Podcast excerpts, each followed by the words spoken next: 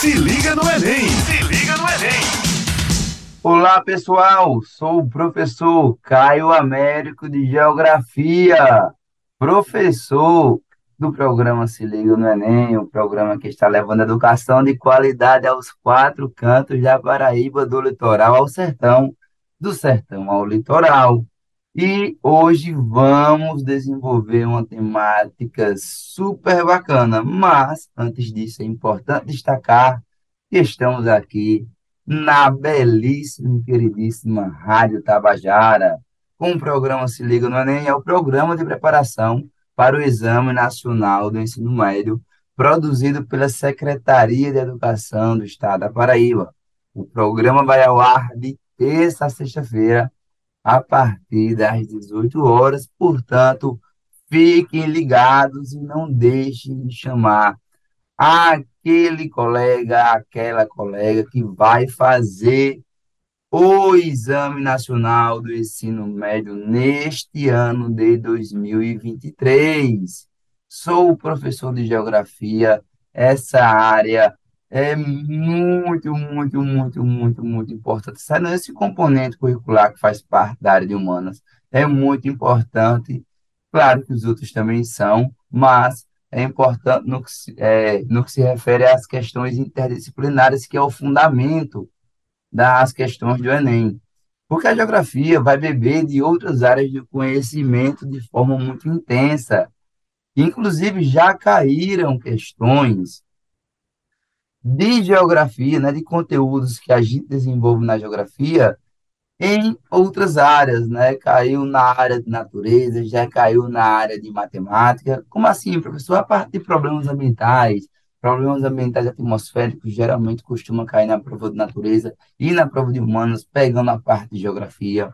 A parte de fuso horário, escala cartográfica, é, que é a parte que envolve cálculos, na geografia, é comum também cair na, na área de matemática, além, certo, da geografia junto com os componentes de humanas, filosofia, sociologia, história, serem muito importantes no desenvolvimento do repertório sociocultural, e esse repertório ele é fundamental para uma boa nota na redação. Lembrando que a redação ela é tão importante quanto as outras áreas de conhecimento. Tá? Então, a redação ela tem um peso importantíssimo.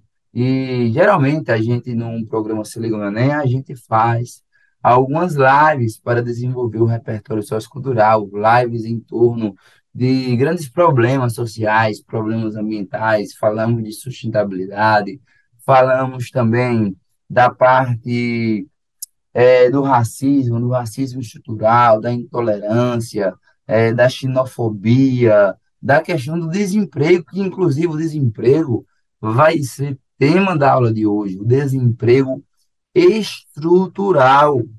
Tá? Você sabe o que é o desemprego estrutural?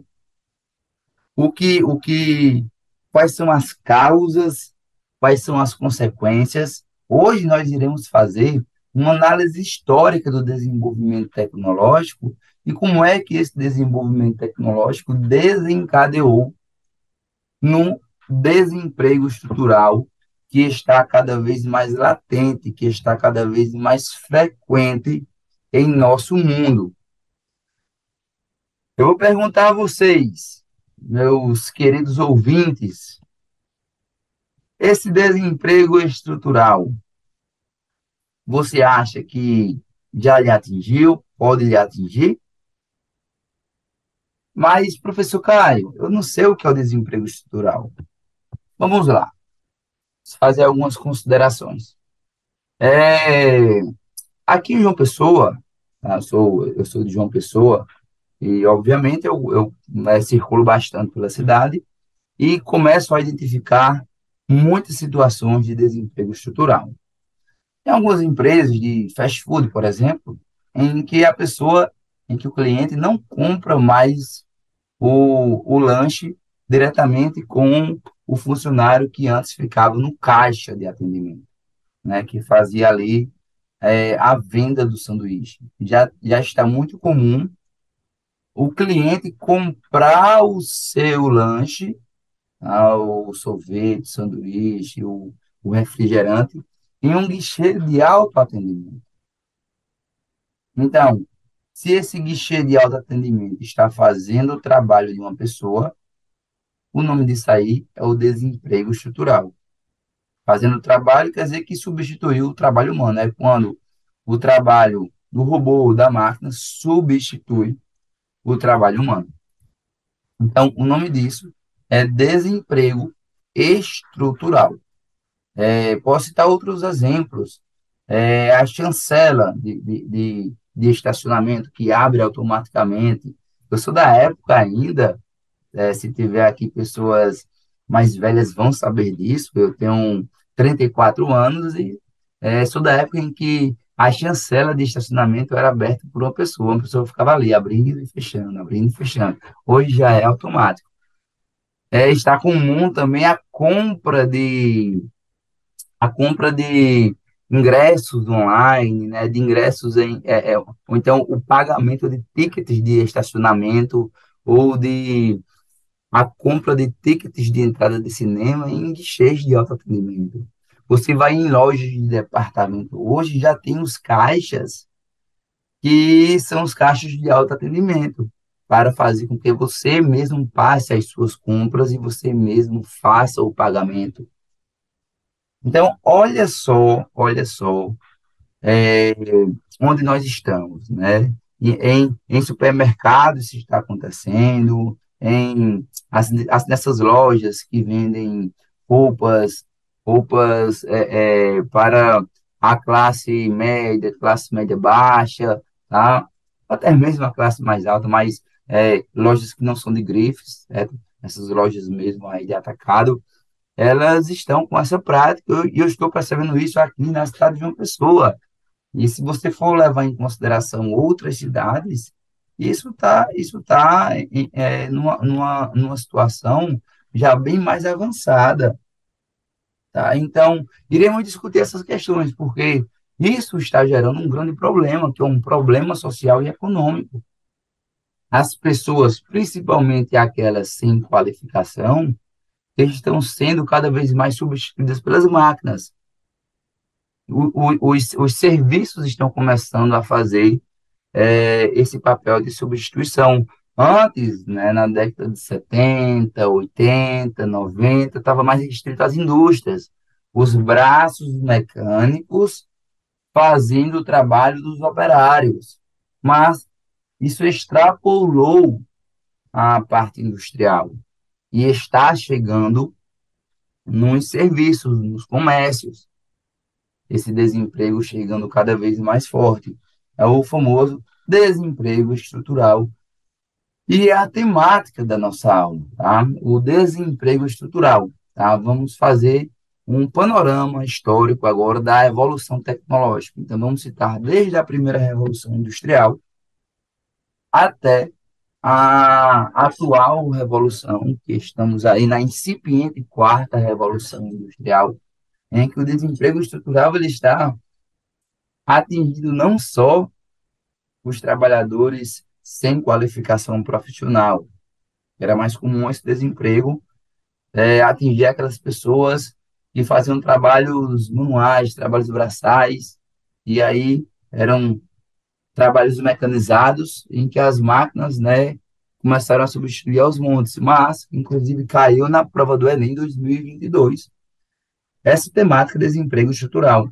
E as pessoas com qualificação estão sendo substituídas, é, especialistas estão sendo substituídas, é, estão sendo substituídos. Inclusive, caiu né, em 2022 falando sobre o desemprego dele, é, de locutores, né, em que a inteligência artificial consegue reproduzir a voz, né, diversos tons de voz, timbres de voz, é, ou então replicar a voz de, de locutores é, de renome. Então, os locutores que, quer querer que não, é um trabalho qualificado, é um trabalho especializado, estavam perdendo o seu emprego para a inteligência, estavam não, estão perdendo emprego para a inteligência artificial. E se vocês analisarem os noticiários, é importante você que é estudante, tá? Você que está aí nessa caminhada, nessa jornada de estudos, é importante você estar antenado, antenado nos fatos que acontecem no mundo, tá? Então, nos noticiários é importante assistir jornal para vocês saberem o que está acontecendo, saberem os impactos dos fatos que acontecem no mundo. Então, nessa conjuntura, é, se vocês perceberem, né, quem está antenado já sabe disso, que não está, é uma informação muito valiosa. Grandes empresas como Google, Amazon, é, o Meta, né, que, é, que, é o, que era antes o Facebook, agora virou Meta, tá, o Twitter, é, estão demitindo em massa, inclusive demitindo pessoas qualificadas, tá? programadores, né, desenvolvedores de softwares, certo? estão sendo substituídos por inteligência artificial, por diversos tipos de inteligências artificiais. É, e essas inteligências, elas estão, sim, por um lado, trazendo benefícios e, por outro, gerando prejuízos. É importante que se destaque que elas estão em prol do sistema capitalista. Tá? Então, elas estão em prol da acumulação de riquezas, além de gerar os benefícios sociais. Mas quando se acontece isso, de gerar benefícios e facilidades, acaba gerando, é, por outro lado, consequências negativas, que é justamente essas questões do desemprego. Então, é algo muito delicado, é uma temática muito importante, caiu na prova do Enem 2022, isso pode voltar a cair na prova do Enem 2023, claro, levando em consideração outro contexto de desemprego, tá? outro contexto é, que envolva tecnologia ou até mesmo com temática de redação. E aí você vai ter um repertório sociocultural para desenvolver esse tema na redação, caso essa temática vá ser cobrada novamente. Então, pessoal, avançando, tá? Eu quero, quero fazer aí uma, uma análise histórica sobre a questão do, do da evolução, da evolução tecnológica e como é que isso se reflete no desemprego estrutural da atualidade. Então, vamos lá. Tá? É, primeiro, é importante destacar que, ali por volta da segunda metade do século XVIII, o mundo passa pelo período da Revolução Industrial. Revolução Industrial. Antes disso, como é que as mercadorias eram produzidas? As mercadorias eram produzidas de forma artesanal, com a utilização de ferramentas simples. Não tinham as máquinas. Então, a produção era muito mais lenta. E a produção, ela ficava muito dependente das habilidades ali do, do artesão, né, do, do produtor ali daquele, daquela mercadoria. E com a Revolução Industrial, a gente dar início, é, o, mundo, o mundo dá início à produção maquinofaturada. Dá início de forma muito, certo, ali é, muito tímida e depois que isso vai ganhar força. A primeira revolução industrial, ela vai surgir na Inglaterra e vai ficar mais restrita ao continente europeu. Como eu falei aí, por volta de 1760, algumas literaturas trazem é, na segunda metade do século XVIII, ou então 1780, nesse período, tá? E vai até 1850, que é quando surge a segunda revolução industrial. Na primeira revolução, a gente vai ter justamente o surgimento da máquina a vapor e o tear mecânico. Então, são esses dispositivos tecnológicos que vão fazer com que surja a Revolução Industrial. E cada nova fase da Revolução Industrial é marcada por um desenvolvimento tecnológico que vai mudar profundamente as relações de produção, as relações sociais, as relações econômicas, as relações políticas, ambientais. Então, na primeira foi a máquina a vapor e o tear mecânico.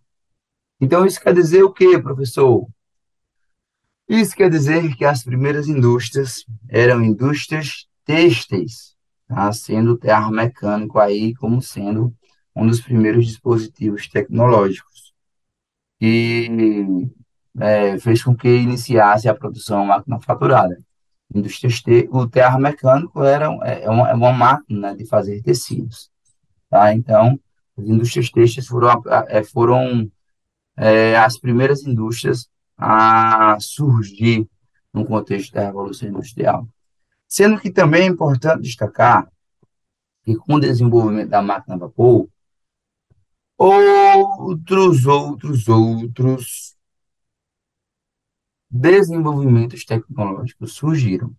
Por exemplo, como é que era a locomoção das pessoas, das mercadorias, como é que eram aí a circulação do dinheiro, né, os fluxos comerciais, a partir da força animal, né, então da força humana mesmo, e, e obviamente é, cargas maiores eram transportadas muito aí pelas, pelas embarcações que eram movidas a remo ou então é, pelo vento, né? Então tinham as velas em que a força dos ventos faziam com que essas embarcações se, se movimentavam em, entre os diferentes territórios. Mas, com o surgimento da máquina a vapor, vai surgir as locomotivas. Isso, as locomotivas, né? Então, o mundo começa a desenvolver muitas ferrovias. Para quê? Para quê? Para que a circulação de mercadorias, pessoas e capitais se intensificassem. E esse período de revolução industrial vai marcar o surgimento do capitalismo industrial. Antes do capitalismo industrial, era o capitalismo comercial, chamado de mercantil, no contexto ali das grandes navegações. Não surge o capitalismo industrial. E lembre que essas tecnologias, essas inovações que surgiram ao longo do tempo, estão em prol do sistema capitalista. E o principal objetivo é a obtenção de lucros. Tá? É a obtenção de lucros. Então, surgem as locomotivas e surgem também os navios a vapor. Então, isso quer dizer que os fluxos comerciais eles se intensificaram muito no espaço geográfico. As pessoas começaram a se deslocar com uma velocidade muito maior, assim como as mercadorias. E aí, as relações comerciais se intensificaram, a obtenção de lucro aumentou cada vez mais, e o sistema capitalista ele vai ganhando cada vez mais força. E o que é que movimentavam, professor? Essas, essas máquinas, né? E o que é que movimentavam aí esses meios de transportes? Carvão. Carvão era aí o principal combustível tá? Com, não era o único, né, combustível dessas, desses, dessas máquinas a vapor. Tá? O carvão, ele era utilizado para poder movimentar as primeiras indústrias e também esses meios de transporte, que eram as locomotivas e os, os navios a vapor. Agora percebam, o carvão é um combustível fóssil não renovável em que a sua queima há muita liberação de gases de efeito estufa. A gente tem aí como destaque o dióxido de carbono, o CO2. E, pessoal, quero fazer um adendo sobre isso, tá? sobre a liberação do dióxido de carbono intensificando o efeito estufa. Mas, antes de fazer uma explanação sobre isso, eu quero destacar que estamos aqui na Rádio Tabajara com o programa Se Liga no Enem Paraíba, que é uma iniciativa da Secretaria de Estado da Educação e da Ciência e Tecnologia para apoiar a preparação para o Exame Nacional do Ensino Médio da Paraíba.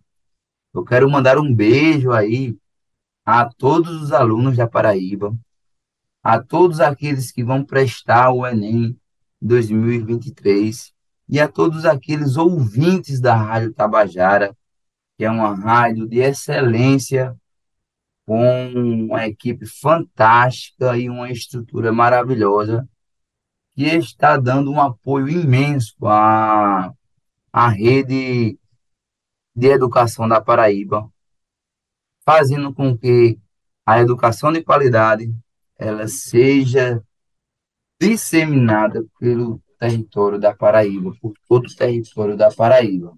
Quero mandar um beijo especial também, né, que além do programa Se Liga no Enem, faz parte do Núcleo de Educação de Jovens e Adultos da Universidade Federal da Paraíba, certo? Sou lotado lá, cinco anos que eu estou nessa unidade escolar, que é uma parceria muito, muito bonita entre a Secretaria da Educação e a Universidade Federal. Inclusive, temos muitas turmas de preparatório para o Enem. Temos turmas presenciais à tarde, temos turmas presenciais à noite, e é muito bacana a gente a gente é, é, ter, ter esse espaço aqui na Rádio Tabajara e ter né, esse material gravado para dar mais esse suporte a esses estudantes que estão se preparando para o Exame Nacional do Ensino Médio, que vai fazer com que eles consigam ter uma ascensão social através da educação, depois que entrarem aí em seus cursos é, tão sonhados. Eu sei o quão isso é, é doloroso, é puxado, tá? E, obviamente, ao final de todo o processo, muito gratificante. Então, voltando, eu estava falando sobre a queima, a queima do carvão, que era o combustível utilizado para poder movimentar as máquinas a vapor, que até hoje, o pessoal, a segunda fonte energética mais utilizada no mundo ainda é o carvão, tá? Primeiro é o petróleo, o petróleo só vai surgir a partir da segunda revolução, que eu vou falar já já, mas até hoje ainda é o carvão.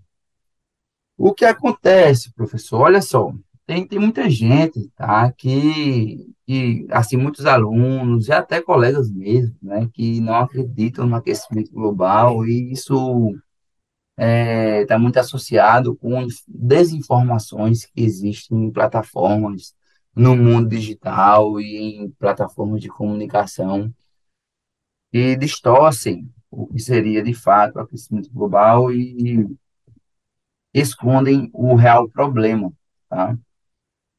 Como é que é a dinâmica natural da nossa atmosfera? Existe o efeito estufa. O efeito estufa é um fenômeno natural.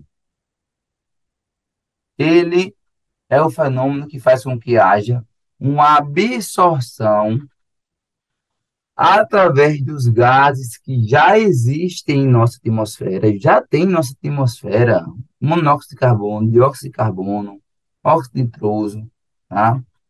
Já tem o próprio metano, já tem esses gases de forma natural em nossa atmosfera que absorve naturalmente, o próprio vapor d'água também absorve radiação solar, que já absorve radiação. E aí é, faz com que as temperaturas médias fiquem em torno de 15 graus Celsius. Claro que tem regiões mais quentes, outras regiões mais frias. Essa é a média geral do planeta. E essas temperaturas médias é o que proporciona toda a biodiversidade do nosso planeta toda a biodiversidade de milhões de espécies, certo? animais e vegetais que existem. É por conta do efeito estufa que existe toda essa diversidade de vida em nosso planeta. E o efeito estufa, pessoal, ele é fundamental, ele tem que existir para que ocorra a plenitude da vida como nós temos hoje. Mas, professor, eu, eu achava que o efeito estufa é ruim. Não. Veja só, a intensificação do efeito estufa provocada pelo excesso dos gases de efeito estufa, esses gases que eu já falei, dióxido de carbono, metano, e esses gases, eles são é, colocados na atmosfera a partir de atividades antrópicas, que são atividades humanas, faz com que haja uma desregulação do balanço energético da nossa atmosfera. E quando a nossa atmosfera é desregulada do ponto de vista energético, a gente tem eventos climáticos extremos. Então, o efeito estufa é um fenômeno natural. Aí o ser humano vai, queima combustível fóssil, carvão, petróleo, queimadas. É, não só os combustíveis fósseis são responsáveis pelo, por esses gases de efeito estufa, mas a pecuária, a pecuária bovina tem um, é, tem uma grande parcela de culpa nisso daí, que as ruminantes, as flatulências do gado liberam muito metano para a atmosfera, que é um dos grandes vilões também, assim como o CO2 do aquecimento global até produtos também que utilizam é, na agricultura, os produtos absorvem a radiação solar. E aí o efeito estufa ele fica com uma sobrecarga desses gases. E essa sobrecarga vai absorver mais radiação solar, e uma maior absorção de radiação solar vai aumentar as temperaturas médias do nosso planeta. E o nome desse fenômeno é o aquecimento global. Quando o aquecimento global ele existe, ele vai proporcionar justamente essa, esse, essa desregulação do balanço energético climático. Isso vai ocasionar eventos climáticos extremos, chuvas torrenciais, ondas de calor mais severas, inclusive chuvas torrenciais. É, o Brasil é, vem passando por essas chuvas cada vez mais intensas e cada vez mais frequentes. E ocasionando graves consequências sociais, econômicas e ambientais em nosso território. E, inclusive, que mais se prejudica, que mais sofre com inundações, que mais sofre com escorregamentos de terra, né, são os deslizamentos de terra, são os mais pobres. E, infelizmente, que mais causa esses problemas, que mais emitem esses gases, são os mais ricos. Então, desregula o balanço energético climático, desencadeando o aquecimento global e proporcionando esses eventos climáticos extremos, tá? Mais chuvas, tá? Chuvas torrenciais mais fortes, mais frequentes. Ondas de calor, ondas de calor e além das ondas de calor, a gente tem também importante destacar, importante salientar isso. Nós temos ondas de frio, a nevascas mais severas. Mas, professor, influencia nisso também, em onda de frio, se está mais quente, como é que é isso? É, quando uma massa, uma massa quente fica mais quente, e uma massa fria, uma massa fria vindo da, do Círculo Ártico, por exemplo, muito comum, é uma massa polar ártica que influencia o Canadá, a região norte e nordeste dos Estados Unidos, ela ganha força no inverno, ela não consegue empurrar tão fortemente essa massa quente que já estava lá, um pouco mais abaixo, né, na região ali do trópico. Porque essa massa quente está mais quente. E aí essa massa fria ela não consegue se espalhar mais pelo, pela região, fica concentrada em uma região menor, porque a massa quente está mais quente. E isso acaba fazendo com que aquela região onde ela está mais concentrada fique mais fria, ocasionando ondas de frios, nevascas severas. E é por conta disso que o aquecimento global ocasiona esses eventos climáticos extremos, tanto ondas de calor quanto ondas de frio. Tanto chuvas torrenciais quanto, quanto severas nevascas. Tá? Então, após essa explanação, vamos, vamos dar continuidade. Então, é, falei das características da primeira revolução industrial, tá? É, nessa revolução a gente tem um desenvolvimento tecnológico que ele vai se intensificar ao longo ao longo dos anos, tá? Começa-se aí uma grande urbanização nos moldes industriais e essa urbanização vai proporcionar o surgimento de grandes cidades e essas cidades elas serão locos do desenvolvimento tecnológico, porque nelas surgirão mais indústrias, surgirão centros de pesquisas, surgirão universidades, tecnopolos e vão proporcionar mais desenvolvimento tecnológico. Então, Nessa conjuntura, nessa conjuntura, a gente tem a segunda revolução industrial, que vai de 1850 a por volta ali da segunda metade do século XX, no pós-segunda guerra mundial, 1960, 1970, tá? Então, o que é que vai marcar a segunda revolução industrial? A eletricidade. Isso aí, tá? A eletricidade, um dos principais estudiosos foi Benjamin Franklin. E com a eletricidade vai surgir os meios de comunicação muito mais desenvolvidos. Vai surgir o rádio, a TV, o telefone.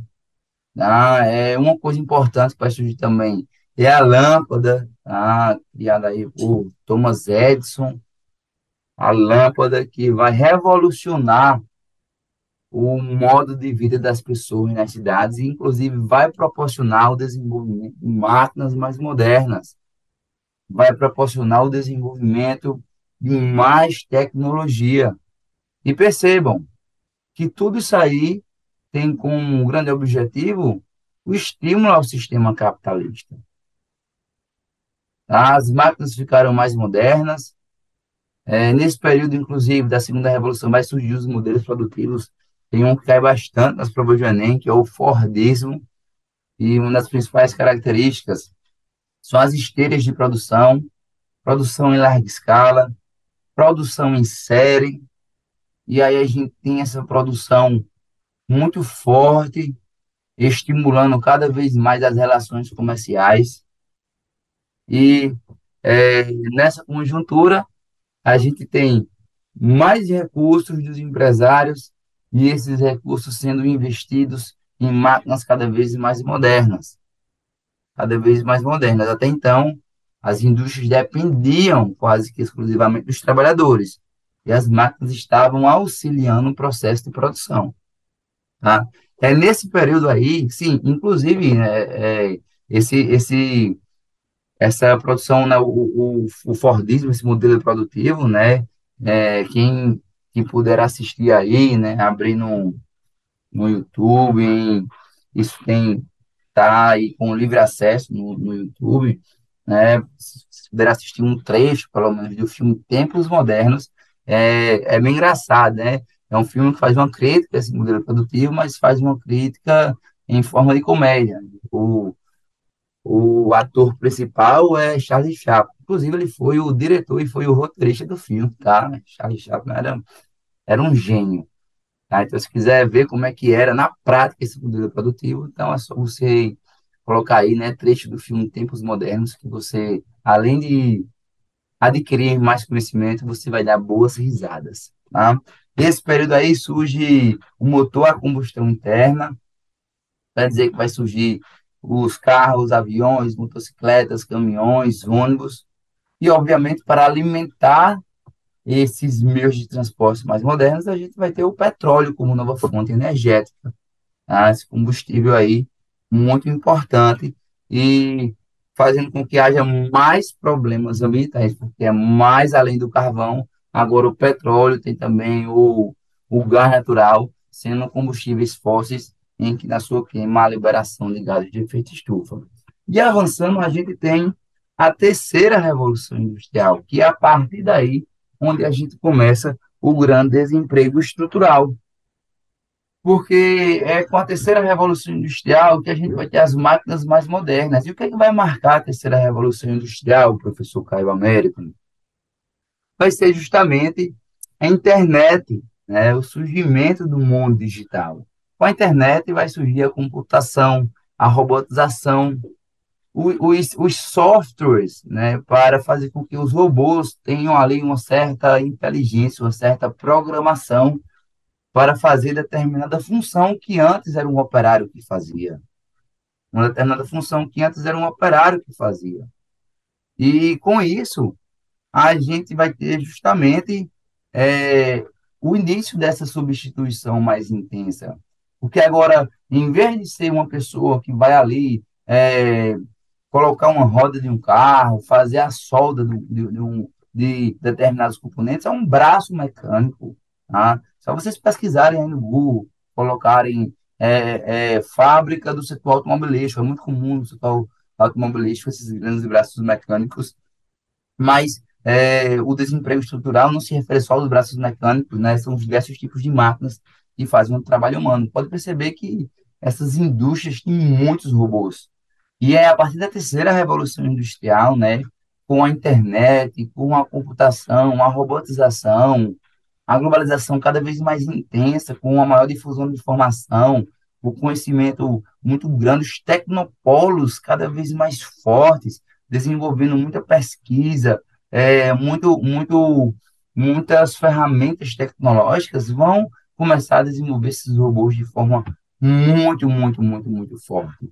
E claro, né, os empresários compraram muito essa, essa, esse desenvolvimento, né, investiram bastante, porque é um investimento inicial alto, no entanto, é, a longo prazo é, é muito vantajoso para o empresário, porque já trazendo aí uma consequência desse desemprego estrutural é justamente que a máquina ela não vai ter salário mínimo, ela não tem FGTS, ela não tem, ela não vai ter é, é, texto de férias, né, férias remuneradas, não vai ter os direitos trabalhistas que um trabalhador ele teria, né, um trabalhador formal, né, regido ali pela CLT teria.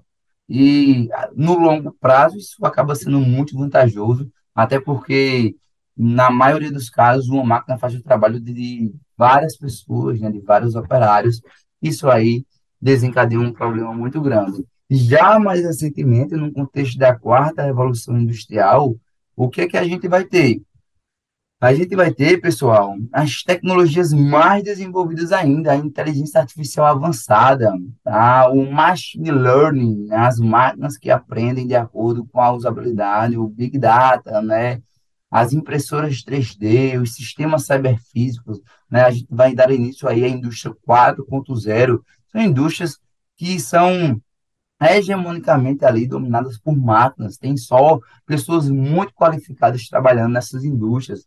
É um engenheiro de produção, é um engenheiro mecânico, é, é, são, é, são aquelas, é, é, o, é, o, é o programador, certo? São pessoas de, de grande qualificação que vão ali estar só ajustando, programando as máquinas, e as máquinas cada vez mais fazendo o trabalho das pessoas, tá? Então, estamos diante de um grande desemprego estrutural. E o grande problema que a gente tem, principalmente em países como o nosso, é que essas pessoas ficam desassistidas, né? E, e, e, sem, e sem esperança de retornar para o mercado de trabalho. Não confundam, pessoal, o desemprego estrutural com o desemprego conjuntural. O desemprego conjuntural é aquele desemprego em que as pessoas são substituídas em períodos de crises econômicas. Então, há uma crise econômica, certo? E essa crise econômica faz com que as pessoas são, é, sejam desempregadas. Agora, e, e, claro, quando a economia do país retorna, tudo, né, essas pessoas são readmitidas.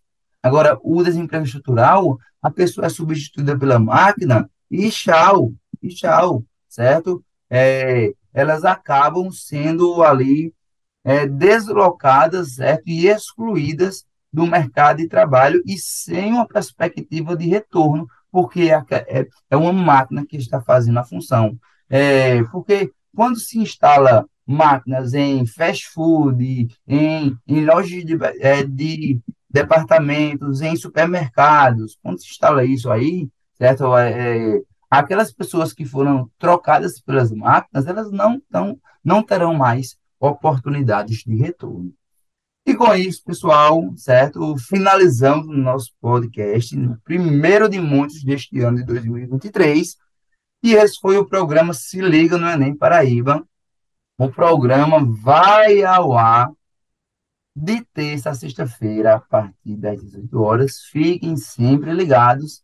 Então, estamos aqui na Rádio Tabajara e dando cada vez mais audiência ao público querido da Tabajara e levando a educação de qualidade aos quatro cantos da Paraíba. Quem quiser me encontrar nas redes sociais, é só lá colocar o arroba Prof. Caio Américo, que eu estarei lá.